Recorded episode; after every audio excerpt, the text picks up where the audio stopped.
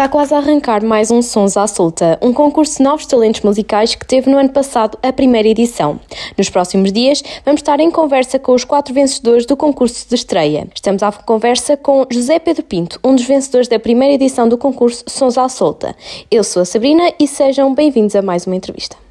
Zé Pedro, já tinha participado em outros concursos ou o Sons à Solta foi uma estreia para si? No contexto mescla, um concurso de bandas de garagem e já na altura tinha participado e sido selecionado também.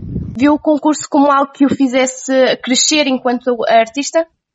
Sim, eu acho que uma coisa que é muito importante para qualquer pessoa crescer enquanto artista é ter a possibilidade de mostrar às pessoas o que está a fazer sem ser só, pronto, ter contacto direto com o público, estar em cima de um palco e mostrar presencialmente fazer. Isso é sempre uma ajuda. Na sua opinião, o que acha de existirem este tipo de concursos? É uma mais-valia para o mundo da música?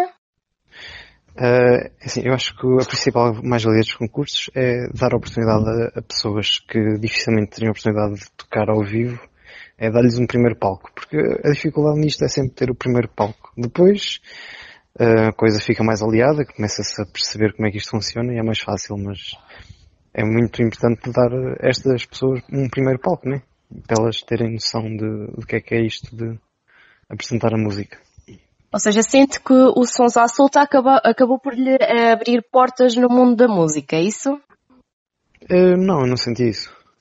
E participou com o objetivo de ser vencedor ou, ou, ou pretendia somente mostrar a sua música e o facto de, de ter eh, vencido uma das categorias veio por acréscimo? Ah, não, eu participei sempre com o objetivo de vencer. Isso, para mim, é, é bastante claro que se participei ia dar o meu melhor e tentar ganhar a coisa e felizmente a coisa correu bem e venci. Quer dizer, fui um dos vencedores, não, foram quatro no total.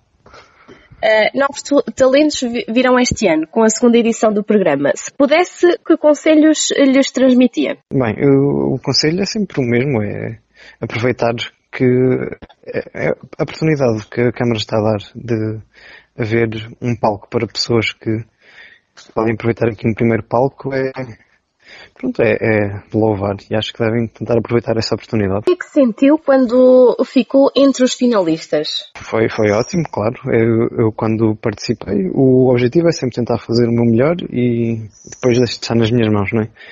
Mas é claro que é sempre um acréscimo quando o júri também valoriza isso.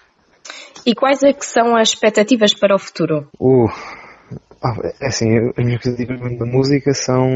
confundem-se com as da vida, né? Que é, tenho 28 anos e música espero que dure até pelo menos aos 80, por isso as expectativas é só manter-me nisto e não, não desistir, vamos ver como é que corre.